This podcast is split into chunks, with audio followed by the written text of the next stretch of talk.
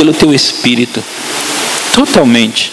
Espírito Santo, eu oro por inspiração, eu oro por revelação, eu oro pela unção do Espírito, eu oro para que o Senhor me dê a palavra e, e, e que tudo que vai acontecer hoje aqui seja conduzido por ti e pelo Senhor. Eu oro, Espírito Santo, para o Senhor falar nos nossos corações, construindo pedra sobre pedra. Eu oro no nome de Jesus. Amém. Amém. Nós estamos entrando numa nova fase na nossa igreja, né? E vocês têm visto, eu tenho falado é, que vou trazer, vou estar trazendo um ensino na área de prosperidade e finanças, não é? Nessa área de fé para finança, finanças mais propriamente dito. Tá? E, e então, eu, eu contei para vocês algumas coisas, tenho contado esses dias, e no domingo especialmente, eu contei para vocês o que tinha acontecido comigo, né?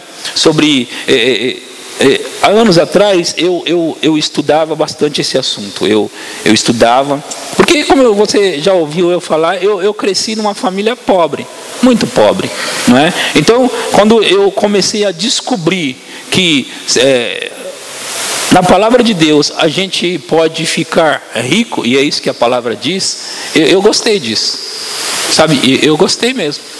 Eu vi Kenneth Reagan é, é, falando nos livros dele, T.L. Osborne falando nos livros, e, e, e o Bud Wright, e, e eu pensei, rapaz, eu cresci pobre, tendo falta e eu lembro de uma, de uma frase de T.L. Osborne, ele disse assim: ó, Eu fui pobre e sou rico, e eu descobri que ser rico é melhor. Não é? eu, eu pensei, puxa, eu não conheço essa outra parte, eu só conheço a primeira. Então eu me interessei. E, e, aí eu comecei a estudar sobre aquilo, mas algo acontece com a gente quando a gente começa. Algo acontece, porque eu criado numa mentalidade pobre, então é, é, por exemplo, se você é pobre por dentro de você, você será pobre externamente. Ao passo que se você for rico por dentro, você será rico externamente. Eu lembro de uma declaração de um judeu chamado Silvio Santos. Quem já ouviu falar dele? Esse judeu ele disse o seguinte: ele disse, se eu perdesse toda a minha riqueza, todo o meu dinheiro, a minha fortuna, eu não ficaria preocupado porque eu conseguiria tudo novamente. Aí eu fico pensando, como pode? Como, como, como que acontece isso? Esse homem, a gente sabe, ele ficou ali vendendo como camelô, né? E ele cresceu, cresceu e cresceu, e ele se tornou esse homem que a gente conhece e ouve falar no Brasil, não é? E aí ele faz uma declaração dessa. Como você entende isso? Eu lembro também de ter escutado numa pregação, e outros pregadores, além de eh, Bob Harrison, ele falou isso numa pregação, mas eu ouvi outras pessoas também falar, que Donald Trump, antes dele ser presidente dos Estados Unidos, ele, ele, ele era um bilionário e tinha perdido tudo, e depois esse mesmo homem ele tornou-se bilionário novamente. Como que alguém perde tudo e, e depois ele volta para o topo e se torna um bilionário de novo. Como que acontece isso? Então eles perguntaram para ele qual que era o segredo e, e ele disse assim: eu, eu, eu pensei o seguinte, na verdade eu descobri que a gente vai estar sempre pensando. Todos nós, nós vamos estar sempre pensando. Ele disse assim: e, e se nós vamos estar sempre pensando, eu tinha duas escolhas: pensar positivo ou pensar negativo. Eu resolvi pensar positivo eu resolvi pensar de uma maneira positiva. Agora, veja, não é possível pensar positivo só porque você quer pensar positivo. Você entende? É, talvez nem o Donald Trump soubesse na época explicar isso. Mas você não, não simplesmente é, fala para você mesmo, eu vou pensar positivo. Agora eu vou começar a pensar positivo. E daqui a pouco, se, se estiver negativo dentro de você, você vai se pegar pensando e falando negativo. Então vai além dos pensamentos. Isso vai um pouco além dos pensamentos. Então o que é? É algo que está mais intrínseco dentro de você, é algo que está no seu interior, é algo que, que é como o seu caráter. Isso foi formado dentro de você, está lá dentro.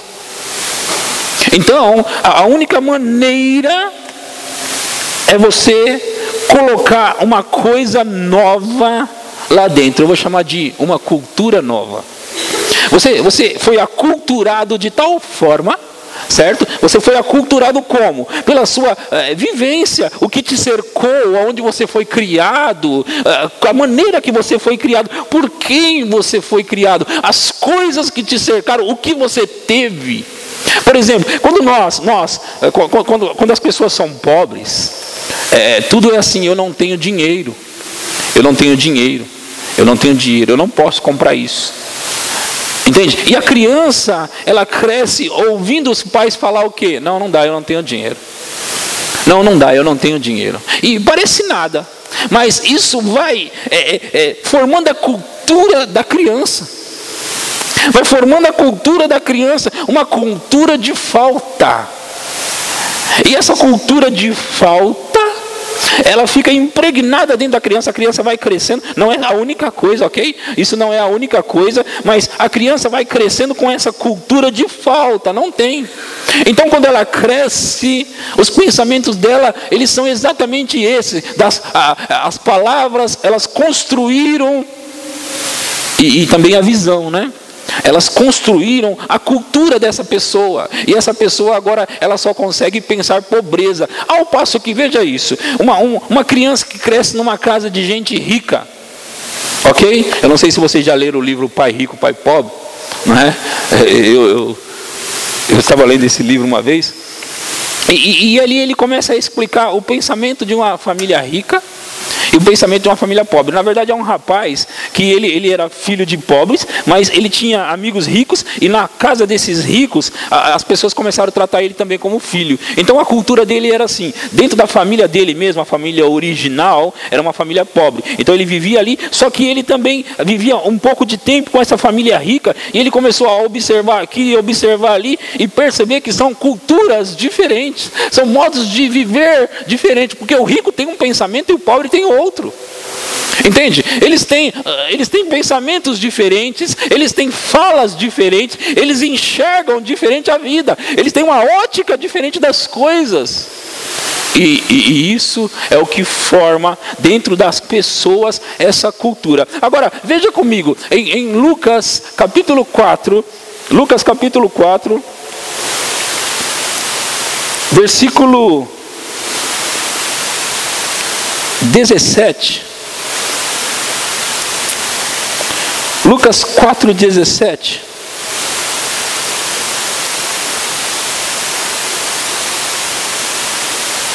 Diz assim: então lhe deram o livro do profeta Isaías, deram a Jesus o livro do profeta Isaías. E abrindo o livro, achou o lugar em que estava escrito: O Espírito do Senhor é sobre mim, pelo que me ungiu para evangelizar os pobres, enviou-me para proclamar libertação aos cativos, restauração das vistas aos cegos e para pôr em liberdade os oprimidos. Certo? Então, aqui no versículo 18, fala que ele eh, ungiu a Jesus para evangelizar os pobres. Evangelizar os pobres. Agora, é, é, na, na cultura, eu estava falando também na outra quinta-feira, eu estava explicando que a cultura brasileira, ou cristã, evangélica cristã, católica cristã, ela é uma cultura de pobreza. Por quê? Deixa eu te explicar isso aqui. Deixa eu te falar isso que é muito importante. Há muitos anos atrás, a palavra ficou escondida. A palavra de Deus, ela ficou escondida. O diabo sempre trabalhou para que a palavra de Deus não fosse é, propagada. Sempre. E ainda hoje é assim. Só que de maneiras diferentes. Ok? Então o diabo ele vai trabalhando de maneiras diferentes para que a palavra não seja falada. A igreja que hoje é a chamada igreja católica, na verdade é a, é a igreja que era a igreja primitiva. Ok? Que na verdade através dos anos se desviou. E ela se desviando, aí aconteceu o quê? Uma revolução, e aí uh, se levantou a igreja dos protestantes, que somos nós, os protestantes. É mais ou menos assim, eu protesto contra isso. Entende? Então os cristãos nasceram. Mas os cristãos, vamos dizer, originais, são os católicos. Então, é, dentro dessa é, cultura cristã católica, é, foi propagado o seguinte. Eu vou falar isso com vocês, nós estamos em casa, ok? Os padres ou aquelas pessoas que dominavam é, a, a, palavra de Deus, por assim dizer, que tinham o, o monopólio, eles, eles começaram a fazer o seguinte: eles começaram a pregar uma doutrina de que humildade era pobreza. Eles sabiam que não era. Mas eles começaram a propagar que humildade era pobreza. Para quê? Eles tinham uma ideia na época. Na época eles tinham a ideia de que o dinheiro do povo fosse para eles.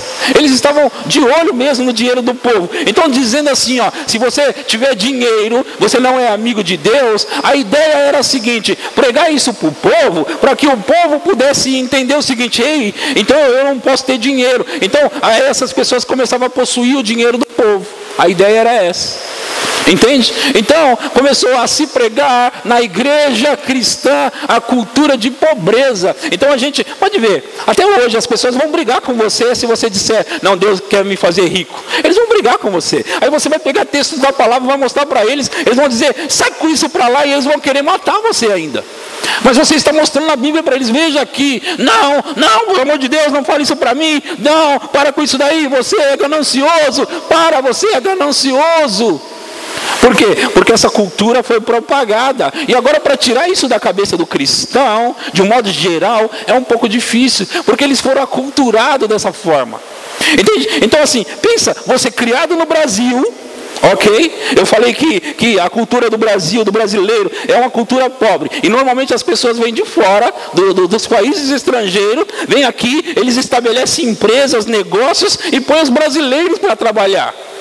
Aí você fala, pastor, mas tem muito brasileiro que eles, que eles têm, que eles têm negócios também. Mas deixa eu te explicar a verdade. Esses brasileiros que têm negócio, vai olhar, na maioria das vezes o sobrenome deles vem de lá. O sobrenome deles vem de lá, dos outros países. Então os brasileiros, eles estão sempre trabalhando para os outros, para os estrangeiros. Então, o que, que aconteceu? Por que, que acontece? Eu sei que eu estou falando bastante coisa, eu estou cheio de informação. É, esses dias, Deus tem, tem trabalhado comigo, eu tenho, eu tenho estudado mais isso, sabe? Eu tenho vontade de falar tanta coisa para vocês, mas deixa eu continuar daqui, senão eu vou me perder. É, eles vêm, eles põem os brasileiros para trabalhar porque a cultura é pobre. Agora pensa você criado no Brasil, de cultura pobre, e aí você entra no Evangelho. E o que, que vai ser pregado no Evangelho agora? Mais pobreza. E você fica convencido disso. Você fica lutando, você, você luta, você trabalha, se esforça para ter dinheiro. Você faz tudo para ter dinheiro e o dinheiro não vem. E você trabalha mais e o dinheiro não vem, porque na verdade o dinheiro é o pensamento. É como diz o, aquele Tiago Brunet, ele diz assim que o dinheiro é emocional. É isso que ele está tentando dizer. O dinheiro, na verdade, é na cabeça. Se você não tiver, eu ouvi o Cris, pastor Cris falar isso. Se você não tiver, e cuidado com isso que você vai ouvir agora, para não me entender, entender mal. Se você, se você não tiver dinheiro na sua cabeça, você não terá dinheiro na sua vida. Aí se você ouvir, você fala, pelo amor de Deus, pastor, eu não quero dinheiro na minha cabeça, não. Ah, e para com isso, para. Não, não, não. O que ele está tentando dizer, se você não tiver isso dentro de você, não vai acontecer na sua vida. Se não tiver impregnado dentro de você que Deus quer dinheiro para você, que Deus quer te abençoar e que o dinheiro te serve. Se isso não estiver dentro de você, o dinheiro não vai te servir. Você vai acabar no final servindo o dinheiro. Vocês estão entendendo o que eu estou falando? Então, aí, aí veja, veja, é essa parte que eu queria abrir meu coração novamente. Eu comecei no domingo à noite, falei bastante coisa, só que infelizmente o áudio estava ruim porque estava chiando. Esse microfone tem um cabo ali que ele estava chiando, então o áudio ficou horrível. Então eu gostaria de espalhar aquela mensagem, mas não deu. Então nós perdemos aquele áudio de domingo. Agora, eu contei algumas coisas, eu disse sobre aquele amigo, eu vou até repetir algumas coisas que tem pessoas que, que não estavam aqui. Eu, eu, eu tinha um amigo, ele, ele era, eu amava muito ele, eu respeitava muito, eu considerava muito, eu, eu tinha ele como acima de mim, e, e, ele pregava essas coisas, ele me passou muito desse material, mas chegou um ponto, ele forçava muita coisa, chegou um ponto que ele começou a discordar de tudo isso. Discordar até, ele me deu um monte de pregação, de um monte de pregação boas. Ele mesmo começou a discordar. Não, sai com isso aí, sai, sai, sai. Sai com essa. Então ele começou a pregar coisas que era contrário ao que nós cremos. E, e eu considerava ele. Só que eu percebi que, que estava errado o que ele estava falando. Eu percebi que estava errado aquilo. E eu confrontei com ele algumas vezes. Eu tinha trazido ele para pregar nessa igreja, quando eu era em Taipas, isso há uns cinco anos atrás, para pregar um mês inteiro, todas as quintas-feiras. Eu gostava dele. Vem, prega na minha igreja todas as quintas. Ele veio, ele era meu amigão, e ele começou a pregar e eu fiquei observando. Está esquisito, ele está diferente. Ele está falando algumas coisas que que está estranho. Eu sentei com ele, comecei a conversar e ele combateu aquilo.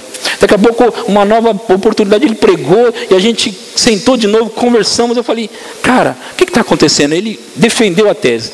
E naquilo que ele estava defendendo a tese, e eu desse lado defendendo lá de cá e ele defendendo lá de lá, eu ainda não tinha aquilo totalmente firmado dentro de mim, até então. Então, quando ele começou a confrontar e questionar e falar algumas coisas que tipo fazia sentido, eu pensei, eu não falava para ele, eu não queria dar razão para ele, porque eu sabia que ele estava errado, de alguma forma eu sabia que ele estava errado, mas ele falava coisas que faziam sentido e fazia eu pensar, e eu ficava matutando naquilo. E aí é onde mora o problema ou a solução, você meditar. Porque se você meditar na coisa certa, aquilo vai entrar dentro de você e vai mudar a sua maneira de pensar. O problema é se você meditar na coisa errada. E sem querer, isso pode acontecer. É por isso que eu disse aquela, aquela fala que você vai lembrar. Não leia qualquer coisa. E não escute qualquer pessoa. Ok? Não, não, não, não, não veja qualquer coisa. Não, não, não, pelo amor de Deus, não veja qualquer coisa. Então, eu agora estou fugindo dessas coisas, sabe? Alguma coisa tenta me tirar do foco, eu não vou olhar, eu não vou olhar. Eu não quero olhar isso. Eu não quero, porque eu não vou sair mais do foco. Então, naquela época eu pregava muito sobre esses assuntos. Aí, eu comecei a parar, porque aquilo enfraqueceu a minha pregação. Porque eu comecei a ter dúvida sobre o que eu acreditava. Então, se eu comecei a ter dúvida, gente, gente, uma coisa é você pregar ousadamente o que você acredita, como vocês têm visto eu pregar agora. Outra coisa é você tentar pregar algo que você sabe que é verdade, mas tem uma dúvida dentro de você. Você não consegue. Então eu, eu vinha pregar às vezes. Eu sabia que aquilo era o certo. Eu tentava pregar, mas eu não tinha mais a convicção. E se você não tem a convicção, o povo não recebe com convicção também. O povo eles não, ele não recebe. Uma coisa é quando você está convicto e é praticante do que você está pregando. Outra coisa é você está pregando só por conveniência. Vocês entendem o que eu estou falando? Então, assim, quando você está convicto do que você está pregando, você está inspirado no que você está pregando, você fala algo que você vive e crê, as pessoas recebem e muda. Só que agora eu estava meio, vamos dizer assim, bagunçado. Só que eu percebia, eu sabia que eu estava bagunçado. Só que, eu, e agora, como sair daí? Porque algumas coisas faziam sentido para mim. Algumas as coisas que eu não quero falar para vocês, porque isso daí pode trazer dúvida em vocês. É por isso que eu já estou trazendo logo a solução. Por exemplo, eu vou dar um exemplo, vai. Eu, eu li 1 Timóteo, capítulo 6, a partir do versículo 7. Eu li no, no, no, no sábado no, no, no domingo. 1 Timóteo 6, é, 7. 6, 7. Porque nada temos trazido para o mundo, nem coisa alguma podemos levar dele. Próximo. Tendo sustento e com que nos vestir, estejamos contentes. Ora, os que querem ficar ricos caem em tentações. Esse lado, essa, esse, esse versículo aí, esse aí que você está lendo agora, ele é o versículo que a teologia da pobreza ensina. para dizer que Deus não quer abençoar você. É isso aí. Então, se tem um versículo desse aqui eu não compreendo ele totalmente, eu fico pensando, cara, e agora? Como é que fica? Ele diz: os que querem ficar ricos caem em tentações e cilada e em muitas concupiscências insensatas e perniciosas, as quais afogam os homens na ruína e perdição. Certo?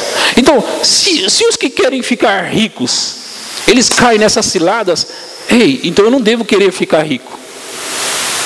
Aí você começa a conjecturar e pensar: eu não devo querer ficar rico, e ser rico não está certo mesmo. Né? Você começa a pensar que ser rico não está certo. Porque olha o que está dizendo ali.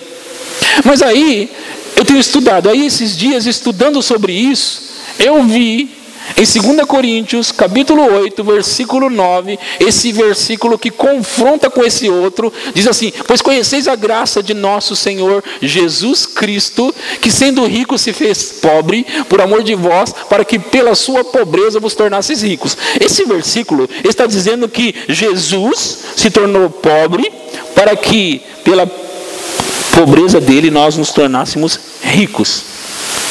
Aí, a cultura diz para nós, a cultura da religião, ela diz para nós assim, mas aí você tem que entender, porque a cultura da religião não vai aceitar o confronto, certo? Porque assim, ó, o escritor de Timóteo que eu li agora é o escritor dessa carta aqui de Coríntios, é o mesmo, certo?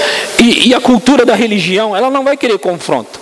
Então assim, Paulo ele não pode contradizer a ele mesmo, certo? Se ele está dizendo que Jesus se fez pobre para nos tornar rico, e, e lá ele disse para não querer ficar rico. E agora, Paulo, afinal de contas, explica para mim, Paulo, o que você quer dizer?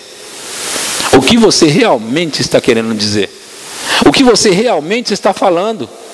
Porque assim, é, você está dizendo que Jesus se fez pobre para que eu pegasse a riqueza dele, eu ficasse rico no lugar dele. Ele pobre, eu rico. Mas você está dizendo, Paulo, que os que querem ficar ricos caem em muitas ciladas. Me ajuda aí. E na verdade Deus me ajudou. Aqui está dizendo que ele se fez e nos tornou. Não é que ele se fez e vai nos tornar. Entende? Então assim, ah, o ponto é, isso aqui está falando sobre coisas espirituais, é isso que eles diziam. Só que o contexto, e a gente tem que ler a Bíblia sempre no contexto. Eu li Timóteo no contexto e eu li Coríntios no contexto, para entender do que um está falando, do que o outro está falando. E aqui, se você ler a carta, e eu vou ler rapidinho a partir do versículo 1, vocês vão entender comigo. Hoje a gente tem um pouquinho mais de tempo. Também, irmãos, nós fazemos conhecer a graça de Deus concedida às igrejas da Macedônia. Porque no meio de muita prova de tribulação, manifestaram abundância de alegria, e a profunda pobreza deles superabundou em grande riqueza da sua generosidade. Porque eles, testemunho eu, na medida de suas posses, e mesmo acima delas, se mostraram voluntários. Próximo pedindo-nos com muitos rogos a graça de participarem da assistência aos santos. Veja essa igreja, veja essa igreja, esse povo aí. Eles estão pedindo com muito, eles estão implorando para Paulo, deixa a gente participar. Deixa a gente participar. E, e, e Paulo diz que eles fizeram acima do que eles podiam.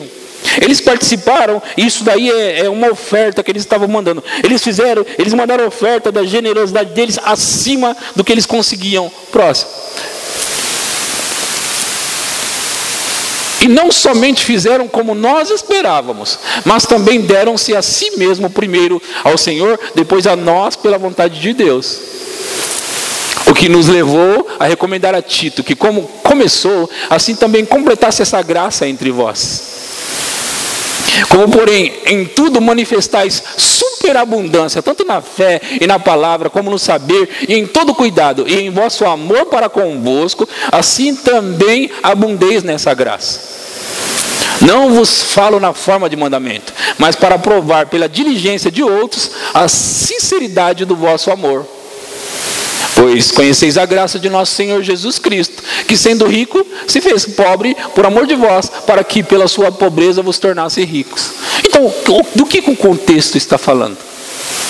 Sobre a oferta que eles fizeram sobre é, as coisas que eles mandaram, eles quiseram ajudar e eles imploraram: deixa a gente fazer mais, deixa a gente participar, Paulo, não tira a gente dessa não. Então essa igreja, eles queriam muito ajudar, muito. Então, se eles estão, se Paulo está falando sobre uma oferta, e no capítulo 8 e no capítulo 9, ele continua falando o assunto. Eu vou ler a partir do versículo 1 no capítulo 9, para vocês entenderem mais ainda. Por exemplo, a, a Bíblia ela não foi escrita com os versículos e capítulos, e não foi escrita assim. Isso daí está colocado para nossa ajuda. Mas ela foi escrita uma carta. E você escreve uma carta, você vai direto e continua. Então, assim, no capítulo 8 está falando assim. No capítulo 9, próximo capítulo 9, versículo 1, diz assim: Ora, quanto à assistência a favor dos santos, é desnecessário escrever-vos. Porque bem reconheço a vossa presteza, da qual me glorio junto aos macedônios, dizendo que a Caia está preparada desde o ano passado, e o vosso zelo tem estimulado a muitíssimos. Contudo, enviei os irmãos para que o nosso louvor a vosso respeito, neste particular, não se desminta, a fim de que, como venho dizendo, estivesseis preparados. Para que, caso alguns macedônios forem comigo e vos encontrem desapercebidos, não fiquem nós envergonhados, para não dizer vós, quanto a esta confiança. Portanto, julguei conveniente recomendar aos irmãos que me precedessem entre vós e preparasse de antemão a vossa dádiva, dádiva já anunciada, para que esteja pronta com expressão de generosidade e não de avareza. E isto afirmo: aquele que semeia pouco, pouco também ceifará. E o que semeia com fartura, com abundância também ceifará. Cada um contribua. Veja o contexto antes e depois, porque contexto é isso. É o que vem antes e o que vem depois daquele versículo 9 do capítulo 8. Cada um contribua segundo tiver proposto no coração, não com tristeza ou por necessidade, porque Deus ama quem dá com alegria. Deus pode fazer vamos abundar em toda graça, a fim de que, tendo sempre em tudo ampla suficiência, superabundez em toda boa obra. Superabundez, olha, Deus, é, você dá, ele, ele te multiplica mais e você superabunda em toda boa obra. Como está escrito, distribuiu, deu aos pobres, a sua justiça permanece para sempre. Ora, aquele que dá semente ao que semeia e pão para alimento, também suprirá e aumentará a vossa sementeira e multiplicará os frutos da vossa justiça, enriquecendo-vos. Enriquecendo-vos. Veja, olhe para mim, vocês todos. Ele está falando assim: enriquecendo-vos em tudo. Qual é o contexto? Do que, que ele está falando? O contexto. O contexto é sobre a oferta. O contexto é sobre o que eles mandaram. E se ele está falando assim, enriquecendo, ele vai enriquecer vocês em tudo, para toda generosidade, do que, que ele está falando? Vamos, vamos lá, gente, vamos. A gente tem, tem, tem cérebro, nós conseguimos pensar, nós somos inteligentes, então nós conseguimos. Ele está dizendo claramente, por causa da generosidade, Deus vai enriquecer vocês em tudo, para que vocês se tornem mais generosos ainda. Certo? É isso que ele está falando. Ele vai enriquecer vocês para vocês ser, se tornarem mais generosos para é, toda a generosidade, a qual faz que por nosso intermédio sejam tributados graças a Deus. O que, que é? Quando vocês abençoam as pessoas, elas são abençoadas e elas dão graças a Deus.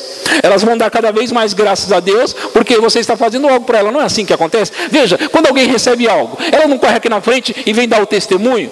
Ela não, não, não corre e dá o testemunho, elas estão alegres, elas estão felizes. Na verdade, a gente pensava, olha só, queridos, que as pessoas vão ficar felizes quando elas estiverem pobres, elas vão ficar mais felizes quando elas estiverem recebendo. Agora, veja, ele estava, ele, o contexto aqui, aí Deus vai enriquecer. Esse homem, ele não pode ser doido. Dizer que os que querem ficar ricos caem muita tentação e dizer aqui que Deus vai enriquecer. Peraí, Deus quer enriquecer ou não? O fato é que os que querem ficar ricos são os que fazem qualquer coisa para ficar ricos. E nós não precisamos fazer nada para ficar ricos. Nós somos, porque Ele deu da, da sua riqueza para nós e pegou a nossa pobreza. Então, na verdade, nós já somos. Nós já somos. O que nós precisamos então? O que nós precisamos é pegar essa realidade e colocar em nós. Por exemplo, 2 Coríntios 5,17 diz que se alguém está em Cristo, é nova criatura. Mas você percebe que a igreja fica tentando ser uma nova criatura? A igreja fica tentando ser uma nova criatura. A Bíblia diz assim: Assim que se alguém está em Cristo, é nova criatura. As coisas velhas já passaram. Tudo se fez novo. Quer dizer, se você era pobre, nessa nova realidade, você não é mais pobre, você se tornou rico.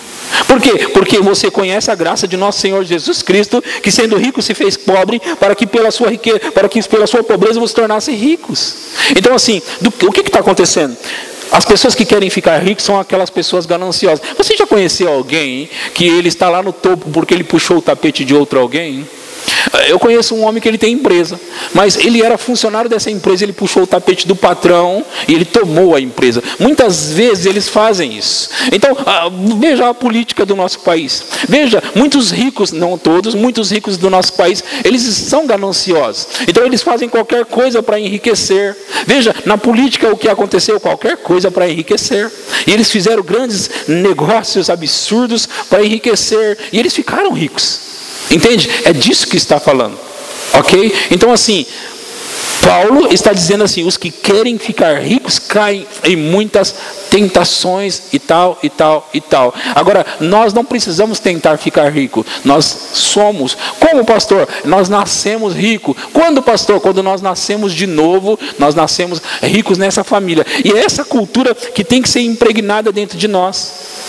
Veja, perceba, queridos, por que, que tem que se pregar muito isso? Como você já ouviu muita coisa contrária a isso,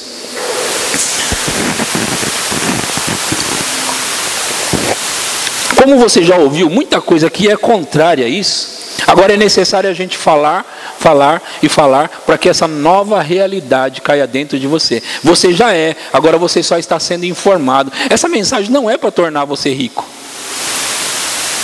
Entende? Não é para tornar você rico. Como assim, pastor? Não, essa mensagem está informando que você é rico. É, é uma mensagem para informar você. É igual a pessoa que, que era escrava, mas a, rainha, a princesa Isabel, que assinou, ela assinou o decreto libertando os escravos.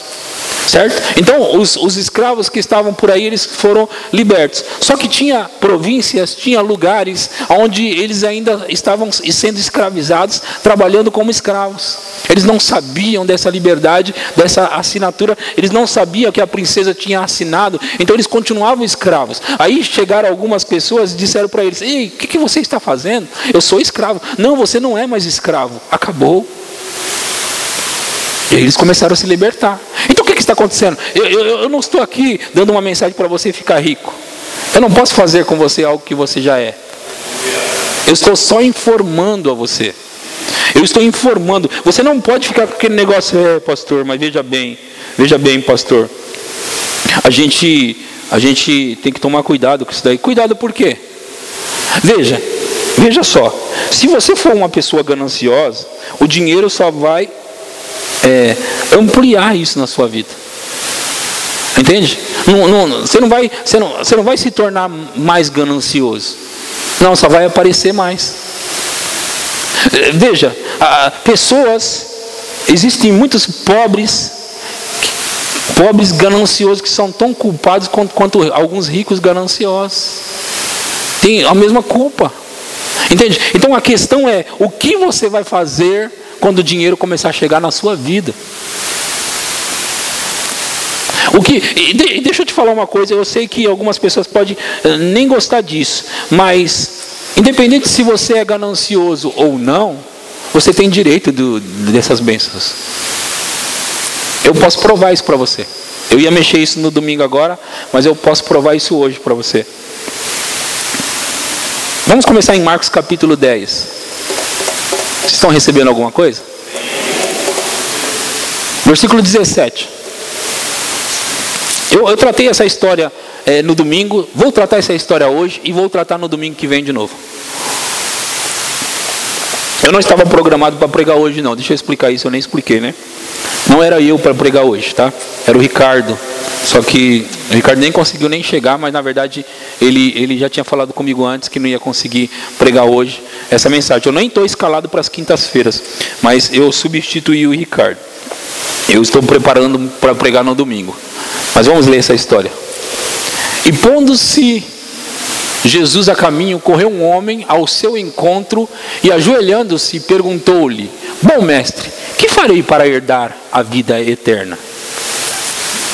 Respondeu-lhe Jesus. Vocês têm que lembrar o seguinte: pela conversa, esse homem é um judeu. Como eu sei? Pelo que ele vai falar agora. Respondeu-lhe Jesus: Por que me chamas bom? Ninguém é, é bom senão um que é Deus. Sabes os mandamentos? Não matarás, não adulterarás, não furtarás, não dirás falso testemunho, não defraudarás ninguém, honra a teu pai e a tua mãe. Então ele respondeu: Mestre, tudo isso tenho observado desde a minha juventude. Quem é que observa essas coisas, os mandamentos, desde a juventude? Um judeu, certo? E Jesus, fitando-o, o amou e disse: Lembre-se disso, Jesus, fitando-o, o amou. O amou. Só uma coisa te falta. Vai, vende tudo o que tens, dá-o aos pobres e terá um tesouro no céu. Então vem e segue-me. Então, lê esse versículo que é mais um, é mais um capítulo de uma história que quer dizer para nós, então, Jesus realmente não gosta de ricos, ele não gosta de riquezas. Ele diz: vai, Pega tudo que você tem, vende, dá aos pobres. Então vem e segue-me. Ah, Jesus não gosta de rico mesmo. Tá vendo? E agora, pastor? Vamos continuar. Ele, porém, contrariado com esta palavra, retirou-se triste, porque era dono de muitas propriedades. Ele era muito rico. E, e na verdade, o fato dele ser um judeu, conhecer os mandamentos, e ele conhecia todos os mandamentos, fazia com que a mentalidade dele fosse de um judeu que pensa de uma maneira próspera, e era por isso que ele era muito rico. Só que tinha um problema nessa história. Vocês sabem, a minha base que eu estou ensinando aos domingos é em, em Gênesis capítulo 12, versículo 1. Vamos lá ler de novo. Eu já vou voltar nessa história, nós estamos no versículo 22. 10 e 22. Mas vamos, vamos lá em Gênesis 12. Ele é um judeu, certo? Filho de Abraão, herdeiro de Abraão. Ora, disse o Senhor a Abraão: Sai da tua terra, da tua parentela e da casa de teu pai, e vai para a terra que te mostrarei. De ti farei uma grande nação e te abençoarei e te engrandecerei o nome, se tu uma bênção. Abençoarei os que te abençoarem e amaldiçoarei os que te amaldiçoarem, e em ti serão benditas todas as famílias da terra. Agora, veja, queridos, o que está acontecendo aqui? Ó. O projeto de Deus, qual era? O projeto de Deus era exatamente esse. Abraão, seguinte, sai da tua terra, da tua parentela, e vem, em outras palavras, sai dessa cultura, sai desse meio, vem para a cultura que eu vou te que eu te proponho, certo? E eu estou abençoando a você. Esse é um ponto, certo? Estou abençoando a você no versículo 1. Isso. Ora, disse o Senhor Abraão: sai da tua terra, da tua parentela, da casa de teu pai, e vai para a terra que te mostrarei. Próximo. De ti farei uma grande nação, e te abençoarei e te engrandecerei o nome.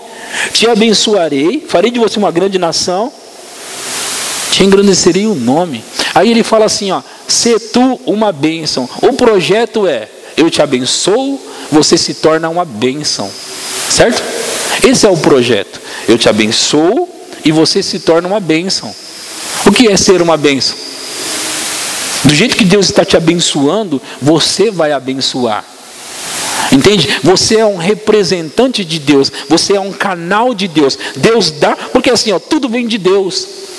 Tudo é de Deus. Ele criou todas as coisas: o ouro, a prata, os gados sobre milhares de montanhas. Ele criou tudo. Então, assim, ó, Deus dá para o homem. O homem, ele quer que o homem seja um centro de distribuições. Agora, eh, Jesus encontra um jovem. Segura aí. Jesus encontra um jovem rico, muito rico. E Jesus olha para ele, ele olha para Jesus e diz: Bom, mestre, o que eu devo fazer para herdar a vida eterna? Jesus disse: Bom é só Deus. Mas você conhece os mandamentos? Ele falou: eu, eu, conheço os mandamentos. Claro que eu conheço. Desde a minha juventude. Oh, como não conheço? Eu sou um judeu. Ele falou: Hum, entendi. Então tá bom. Faça o seguinte: pega todos os seus bens, vende e dá aos pobres. E depois vem e segue-me. Mas peraí, esse homem é um judeu. Esse homem já disse que conhece os mandamentos. E agora Jesus está dizendo para ele vender tudo e dar aos pobres. Por quê? Porque faltava isso para ele. Porque assim, ó, ele recebeu a bênção, ele recebeu, como ele é um herdeiro da aliança, ele recebeu da aliança de Abraão, só que ele esqueceu de distribuir. O plano era receber para distribuir. Projeto é de receber para distribuir. Como um judeu, filho de Abraão, ele, ele sabia disso. Ele sabia disso. Porque assim, ó, ele, o judeu ele conhece o Pentateuco, ele, eles conhecem os livros eh, de, dos, dos profetas, eles conhecem aquilo. Então ele sabia que ele deveria ser uma bênção, só que ele estava retendo. Ele sabia que ele estava devendo algo. Então, porque ele estava devendo algo, Jesus disse para ele. Agora, vocês percebem que quando Zaqueu, eu falei domingo, quando Zaqueu chegou e, Jesus disse: Zaqueu, desce, eu vou na sua casa comer com você. E Zaqueu desceu, eles estavam em casa. E, e, e daqui a pouco Zaqueu se levantou e disse: Ó, seguinte, a partir de hoje eu quero. Eu quero abençoar os pobres. Se eu fraudei alguém, eu quero devolver. Eu vou abençoar. E Jesus olha para o Zaqueu e diz: Hoje chegou salvação nessa casa. Você percebe que Jesus não pediu assim, Zaqueu, Zaqueu, não é metade não, Zaqueu. Não, Zaqueu, todas as coisas, tudo que você tem, você precisa vender e dar aos, po aos pobres. Não vem com negócio de metade, não. Você percebe que Jesus não falou isso para aquele homem? Porque ele já se mostrou generoso, ele já entendeu o projeto. Aquele homem já entendeu. Ah, o projeto é ser uma bênção. Então, assim, ó, Jesus, a partir de hoje eu prometo, eu vou distribuir. Oh, é tanto que Jesus disse para aquele homem Zaqueu: Eis aí um filho de Abraão. Por que filho de Abraão? Porque a, a, a, o projeto é: Abraão, eu te abençoo, você se torna uma bênção e eu vou abençoar aqueles que te abençoarem, mas aqueles que te amaldiçoarem eu vou amaldiçoar. Então, assim, ah, eis aí um filho de Abraão, agora sim. Agora o outro se mostrou como? Ganancioso. Então Jesus teve que dar uma lição para ele. Agora percebe, o que, que Jesus disse para aquele homem? Vai, vende tudo o que você tem, dá aos pobres, depois vem e segue-me. Eu mostrei no domingo algo para vocês, já vou mostrar de novo. Mas olha, em Provérbios 19, 7. Provérbios 19, 7, olha o que, que fala lá. Se os irmãos do pobre o aborrecem, quanto mais, quanto mais se afastarão deles os seus amigos. Corre após ele, eu acho que é 17 então. Não, é 19, 17. Deixa eu ver onde eu marquei aqui, só um minuto. Eu já encontro.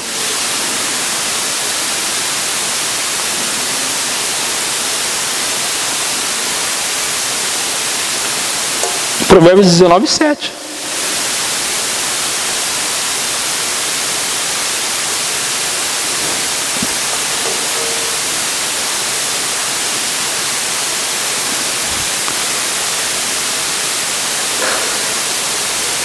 Ok, não, não, não, marquei errado aqui. Procura para mim o versículo que eu quero mostrar, que fala que o que dá ao pobre, ao Senhor empresta, então vamos lá. Quem se compadece do pobre ao Senhor empresta e ele lhe paga o seu benefício. Então é isso.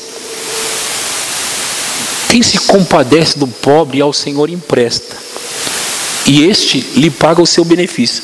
E, e, e, na história, nós estávamos em Marcos capítulo 10, versículo 22, a partir do 22 nós estávamos já. Diz assim: Ele, porém, contrariado com esta palavra, retirou-se triste, porque era dono de muitas propriedades. Então Jesus, olhando ao redor, disse aos seus discípulos: Quão dificilmente entrarão no reino de Deus os que têm riquezas. Os discípulos entranharam estas palavras.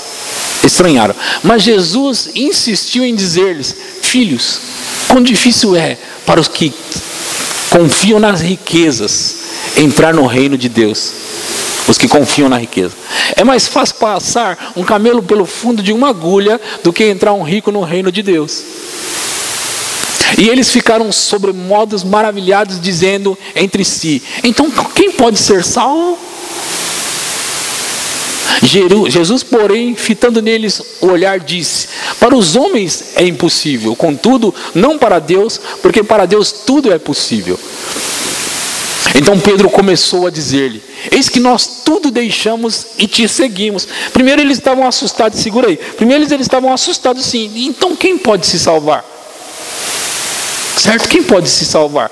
Queridos, às vezes nós olhamos para esses homens pescadores e nós pensamos que eles eram pobres, quebrados. E na verdade eles eram donos de barcos, e às vezes mais de um. E isso era empresa que eles tinham. E, e na verdade eles estão assustados porque é o seguinte: eles têm. Então eles ficam assustados e Jesus começa a explicar para eles. E aí Pedro fala assim: Mas olha, Jesus, veja bem, nós deixamos tudo e te seguimos, hein? Deixamos tudo que a gente tem e te seguimos. Tornou Jesus: Em verdade vos digo que ninguém há que tenha deixado casa, ou irmãos, ou irmãs, ou mãe, ou pai, ou filhos, ou campos, por amor de mim e por amor do Evangelho, que não receba já no presente o cêntuplo de casa, irmãos, irmãs, mães, filhos e campos, com perseguições no mundo por vir a vida eterna. Peraí, peraí, peraí. Ninguém há que tenha deixado que não receba já no presente. Já no presente, o cêntuplo de casa. Quer dizer, se, se a Bíblia estiver certa e ela sempre está, se as palavras de Jesus estiver certa e ela sempre está, e se Provérbios 17, 19 e 17 estiver certo e está, eu acredito. Então, o que significa que se aquele rico, ele desse tudo, vendesse tudo, desse aos pobres, ele ia receber isso daqui. Então quer dizer, ele voltaria não somente para a posição de rico, mas ele receberia muitas vezes mais do que ele já tinha. Então, na verdade, Jesus não estava tentando tirar dele, Jesus estava tentando alinhar o coração dele. Por quê? Porque a bênção é para você ser uma bênção. É abençoado para ser uma bênção, não é abençoado para você juntar. E aquele homem estava juntando. Então Jesus identificou isso e tentou abrir as portas dessas riquezas para que elas pudessem ser distribuídas. O que Jesus estava fazendo era, era isso. Olha, você é para ser um centro de distribuições, de distribuição, para que todas as famílias da terra sejam abençoadas, mas você está retendo. Só que não deu tempo porque ele foi embora. Jesus não pôde explicar. Veja, sempre Jesus explicou as parábolas. Quando ele contava as parábolas, ele parava e explicava. Aquele jovem se entristeceu e foi embora, gente. Aquele jovem se entristeceu e foi embora. Se ele tivesse parado para perguntar, mas, mas, mas, Jesus, como os discípulos fizeram, mas os discípulos, mas quem, quem poderá ser salvo? Se é assim, quem vai se salvar? E Jesus começa a explicar. Deixa eu explicar para vocês. Essas pessoas aí, eles estão dominados pela riqueza. Porque eu não estou tentando tirar dele a riqueza dele. Eu estou tentando fazer ele ser o centro de distribuição, vou dar mais para ele, e ele vai ser mais ainda, e cada vez mais isso não para. É isso que Paulo estava falando aos Coríntios. Distribuiu, deu aos pobres. Veja, esse é o projeto de Deus, abençoado para ser uma bênção. Entende? Esse é o plano. Esse é o plano. E olha, como que nós vamos chegar nisso? Querido, às vezes nós ficamos pensando assim, é, pastor, mas quando eu tiver bastante, então eu entendi. Quando eu tiver bastante, eu vou distribuir. Não, você tem que ser centro de distribuição agora. Hoje. Isso é viver pela fé. Ah, então me prova na palavra que é assim. Provo? Eu ia falar domingo, mas eu vou iniciar só hoje uma pincelada aqui. Eu provo para você. Jesus tornou uma mulher viúva um centro de distribuição quando ele estava quase morrendo. Como assim, pastor? 1 Reis capítulo 17 fala assim: Elias, seguinte, vai a Sarepta que pertence a Sidom, e demora-te ali, fica ali, fica ali porque eu ordenei a uma mulher viúva que te sustente. Eu já dei ordem para que essa mulher viúva te sustente. Aí Elias vai. Aí ele se depara com uma mulher que diz para ele assim: ou ele diz, dá um pouco d'água, ela vai pegar, só que está faltando água, mas ela vai pegar. Ele diz, peraí, não só água, eu quero que você traga um bolo para mim. Faça um bolo para mim. Ela diz, meu senhor, não vai dar. Por que não? Porque eu tenho um punhado de farinha, uma panela, um pouco de azeite numa botija, e dá para preparar uma refeição para mim e para o meu filho. Nós vamos comer e nós vamos morrer. E o profeta diz: Não, não, não, não. Vai e faze como eu disse. Faze como disseste, mas primeiro faze para mim. O que, que Deus está fazendo? Ele está pegando alguém que tem uma palavra de Deus para ser um centro de distribuições. Porque como eu costumo pregar, certa vez eu pregando sobre isso, e Deus me abriu os olhos para ver algo. Essa mulher, como uma mulher temente a Deus, com certeza ela orou: Senhor, nós vamos comer essa refeição e vamos morrer. Ajuda a gente. Não deve ser nesse tom, né? Deve ter sido desespero. Por favor, Senhor, nos ajude. A gente vai comer e morrer. Então Deus, Elias, Elias, eu sei que eu estou te sustentando aí, estou mandando corvos te trazer comida. Mas eu ordenei uma mulher viúva que te sustente. Vai lá que, que ela vai te sustentar. E deixa eu te dizer uma coisa. Você sabia que Deus, ele não só fez ela multiplicar, mas ele tornou ela rica e ela sustentou ela, o filho e Elias por muitos dias, por muito tempo. Ela tinha muito gente. Agora vocês têm que lembrar o seguinte: numa época de crise econômica terrível daquela cidade terrível, aquela mulher estava tranquila, tendo, tendo sem faltar. Por quê? Porque Deus deu uma palavra para ela: olha, seguinte, eu tornei você abençoada como crente Abraão, então abençoe agora. Mas eu só tenho um punhado. Não, não, não, não. Vai e faz. Primeiro para mim. E ela foi e fez conforme a palavra. Você sabe que ela podia não ter feito? E ela morreria. Eu penso, eu imagino ela chegando no céu e dizendo: Senhor, eu orei aquela vez, morreu meu filho e morreu eu. E o Senhor não nos ouviu. Ele ia dizer: Não, eu mandei Elias, o profeta. Você que não ouviu.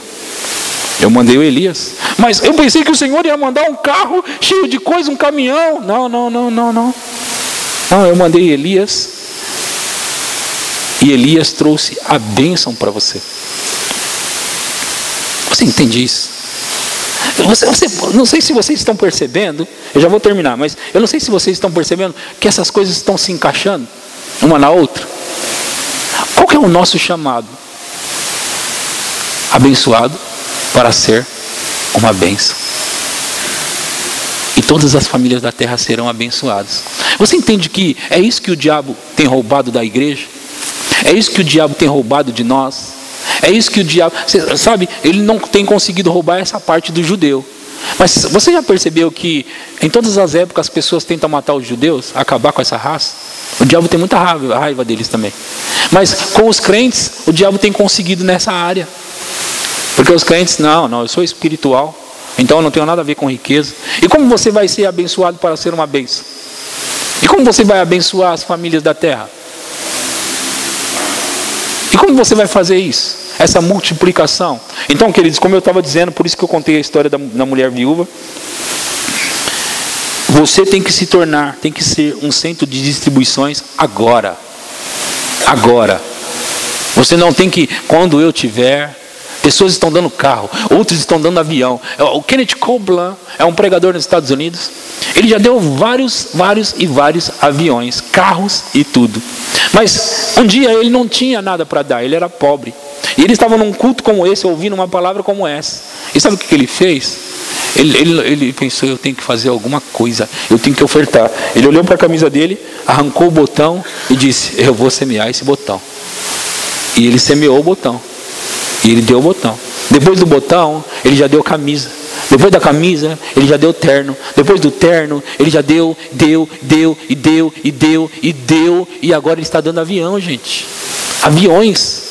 Vários aviões. Eu já ouvi vários pregadores dizendo, eu já ouvi o Mark Hanks dizendo que recebeu um, um avião de Kenneth Copeland, eu ouvi o Kenneth Hagin dizendo que recebeu um avião de Kenneth Copeland. Como é que pode esse cara dar tantas coisas? Ele entendeu uma coisa, ele disse: Eu era pobre. Eu era pobre. Quando eu entendi essa palavra, eu fiquei rico no dia seguinte. Como assim? O dinheiro chegou? Não, eu entendi. A riqueza chega agora, gente. Quando você entende. Entende? Você, ah, pastor, então eu vou me tornar rico. Você não vai se tornar o que você já é. Você já é. Você já é. Então, você tem que ser um centro de distribuição.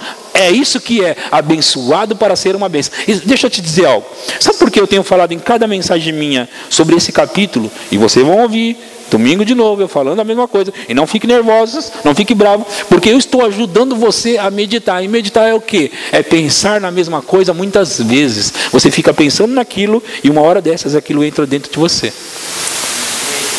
Você fica pensando naquilo, pensando naquilo. O pastor vai ler de novo. Já sei, pastor, já sei. Gênesis capítulo 12. Isso, irmão, vamos ler. Gênesis capítulo 12. Aí uma hora você está olhando e fala: oh, Eu entendi, eu entendi isso. Eu entendi eu sou abençoado para ser uma bênção. Isso cai no seu coração. Você olha para você e você começa a procurar o que, que eu tenho. Deixa eu ver o que, que eu tenho. Eu tenho que dar, eu tenho que dar algo. Eu tenho que dar algo. Porque você agora entendeu. Essa é a sua natureza. A natureza de Deus está em você. E a natureza de Deus é uma natureza generosa. E você é generoso. Talvez você não sabia, mas você é. Então agora você precisa começar a manifestar essa generosidade. E Deus vai fazer com que você tenha muito em tudo, ampla suficiência. Amém? Glória a Deus. Aleluia. Nós vamos ofertar, amém? Nós vamos ofertar. Vem, Nilton.